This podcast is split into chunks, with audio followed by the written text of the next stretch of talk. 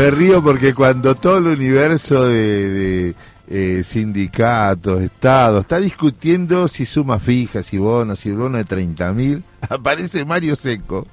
Mario Seco, que es el intendente de la ciudad de Ensenada. Sí. Ciudad de Ensenada, tiene que verla. Ayer estuve a la noche en Ensenada, en el Parador, la Rotonda. No, no, no. Es una ciudad turística. Claro. Tremenda. Eh, 100 mil pesos de bono para los trabajadores y trabajadores de eh, el municipio de Ensenada. Él entiende que el trabajador argentino está complicado y esto es tratar de que la mesa no esté vacía a fin de año.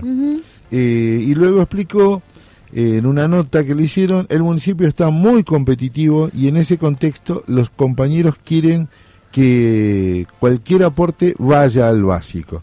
Eh, entonces se definió, se definió que va a haber una, un bono un bono de fin de año para los trabajadores y trabajadoras municipales de 100 mil pesos. ¿Por qué se llega a esto? Mario Seco es uno de los pocos intendentes en el país, no te voy a hablar solamente de la provincia de Buenos en el país, Mario Seco, que eh, retuvo para sí el control, por ejemplo, de los residuos. Él maneja el tema y tiene el SEAMSE y además las empresas más grandes de la zona. Entonces, por eso puede dar esta, esta una demostración de gestión. Yo, nosotros nos comprometimos, le pedimos a Gerardo Preste, que es uno de sus hombres de confianza, que lo queremos invitar la semana que viene que nos venga a visitar acá a la radio.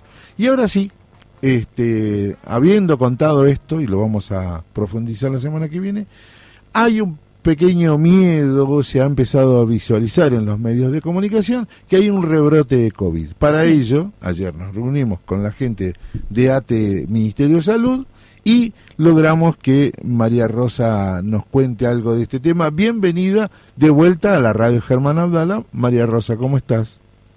Hola, buen día, ¿cómo andan? Bien. Qué gusto volver a charlar con ustedes y volver a la radio de esta manera. El año que viene va a ser presencial, pero con el programa, pero... ¿Se seguirá llamando Haciendo Lío? Por supuesto. La, la, marca no la podemos perder. bueno, contame, eh, ¿tenemos que estar preocupados con este nuestros números que dicen que se duplica, que está más? Eh, no sé si preocupados, pero atentos, mirarlo ahí. Ah. Eh, claramente no vamos a tener una situación como nos ha pasado en la pandemia, sí es llamativo el aumento de los casos. Eh, en las últimas dos semanas aumentó mucho más del 50%. Eh, ha subido los casos en Cava ah. y en la provincia de Buenos Aires. Por ahí no tanto, pero también, porque claro, la dimensión y, la demografía. Eh, así que sí hay un aumento. No implican casos graves en general. Aparte, este año hubo mucho porque dejamos de usar barbijo, dejamos de lavarnos las manos rápidamente. Nos dijeron esto no se hace y abandonamos todo. Eh, digo? buen día, ¿cómo estás? Buen día. Lucrecia te saluda. Eh, esto, ¿no? Que el, que el hábito de lavarse las manos en realidad debería trascender al hecho del COVID, ¿no?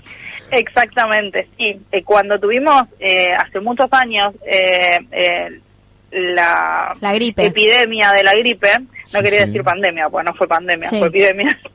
Eh, la epidemia de gripe se había reforzado un montón eh, y nos duró un tiempo, pero bueno, nada, con el COVID volvimos al hábito del lavado de manos que previene un montón, más allá de las enfermedades respiratorias, previene un montón de enfermedades. Esto de llego acá se me lavo las manos, llego de viajar, eh, tipo antes andábamos con el alcohol por todos lados y ahora si ves a alguien con un alcohol limpiándose las manos, es rarísimo en estos días. y pasaron unos meses nomás desde que levantaron las medidas. Eh, sí pasa un montón de que por ahí eh, aumentaron también, por ende, todas las enfermedades respiratorias. Entonces, a veces tenemos algunos síntomas y bueno, es una gripe, eh, porque hubo una incidencia enorme de, los aumentos que también habían bajado. Como nos cuidábamos para el COVID, de paso nos cuidamos para la gripe y para todas las enfermedades respiratorias de estos dos años. Eh, ahora, al levantarse todas las medidas de cuidado, volvió a aumentar todo y se empezó a combinar el COVID con la gripe y empezaron a ver, no hay casos complicados, o sea, nada, si nos vacunamos en general no no pasa por casos complicados, no pasa por internaciones, pero es una gripe que pega fuerte. Dale, María, yo, yo quiero preguntarte una cosa. Ayer, cuando le pregunté a una persona, me dijo, no, pero a mí no me llegó ninguna notificación, viste que todos nos bajamos la aplicación de cuidar salud y vacunate. Eh, no hay que esperar porque eso ya no está funcionando, ¿puede ser? No, ya no funciona de, de esa manera. Así como ah. también se cerraron al, al, bajar los casos porque aumentó la vacunación enormemente con las primeras dosis, todos cumplimos con la primera y segunda dosis, porque aparte en las vacaciones era obligatorio, entonces hasta el que no se quería vacunar terminaba yendo a vacunarse. Eh, el tema es que al aumentar la cantidad de vacunación, de vacunados, y, empezar a bajar los números de la pandemia, también se empezaron a cerrar los centros de testeo y los centros de vacunación, lo cual es correcto porque quedan los centros de vacunación habituales y hay vacunas de sobra. Claro. El tema es que no estamos yendo a ponernos los refuerzos, que ya eso empezaba a quedar, es como, bueno, avisaban, eh, por, por ahí salían los medios, bueno, ahora se va a poner el tercer refuerzo, ahora el quinto, los primeros refuerzos se insistió sobre todo en las poblaciones de riesgo, los mayores de 50, los inmunocomprometidos, como había como una mayor publicidad al respecto para que la población se entere de que había que ir a vacunarse o había que sacar el turno. Las últimas ya no se avisó, pero dependía de cada uno ir a vacunarse. ¿Y a dónde, bueno, y ahora por eso, a dónde vamos a, vacunarnos eh, y cómo reforzar, ¿no? La, de nuevamente la, la campaña de vacunación, sobre todo para quienes no han completado los esquemas anteriores? Hay que arrimarse a cualquier vacunatorio de los hospitales, son los que quedaron funcionando y los que tienen vacunas seguro. En Cava eh, eh, volvieron a poner eh, una aplicación que nada, ahora estaba averiguando que volvió a funcionar como una aplicación para sacar el turno con tiempo, si no se pueden acercar a los vacunatorios porque no están desbordados. pero bueno, es un tema esto de los refuerzos. Yo por ahí les cuento eh, casi en todas las ciudades hay que poner varios refuerzos. Sí. Entre 3 y 17 años, además de las dos dosis, hay que poner un refuerzo más, o sea, tenemos un total de tres dosis. Sí. Y los mayores de 18 años tienen que tener cuatro dosis aplicadas, dos dosis y dos refuerzos. Esas son las cosas que en general no se aplicaron. Los mayores de 50 años eh, tienen que tener cinco dosis aplicadas. Claro. Ah. Claro, que eso es lo que están empezando a citar ahora, aunque no tan extendidamente.